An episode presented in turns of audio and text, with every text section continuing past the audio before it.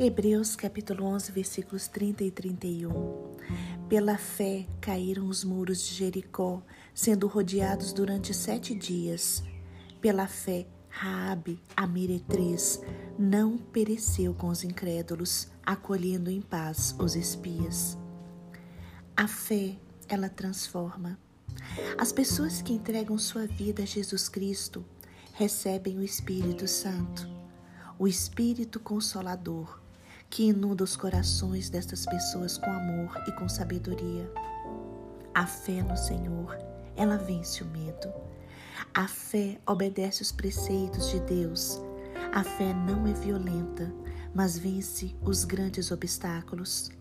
A fé pratica a justiça e não aceita o mal. A fé no Deus vivo muda circunstâncias e livra a pessoa da destruição. Salmo 56, versículo 4 diz: Confio em Deus e louvo pelo que Ele tem prometido. Confio nele e não terei medo de nada. A fé no Senhor nos dá vida e vida em abundância. Coisas maravilhosas acontecem por causa da fé no Senhor.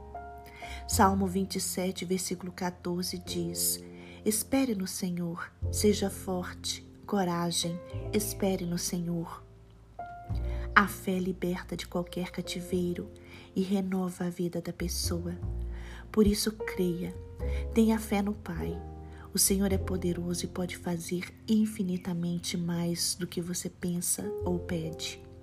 As promessas do Senhor na sua vida irão se cumprir. Por isso, persevere na fé Confie no Senhor, porque em Deus está a sua salvação.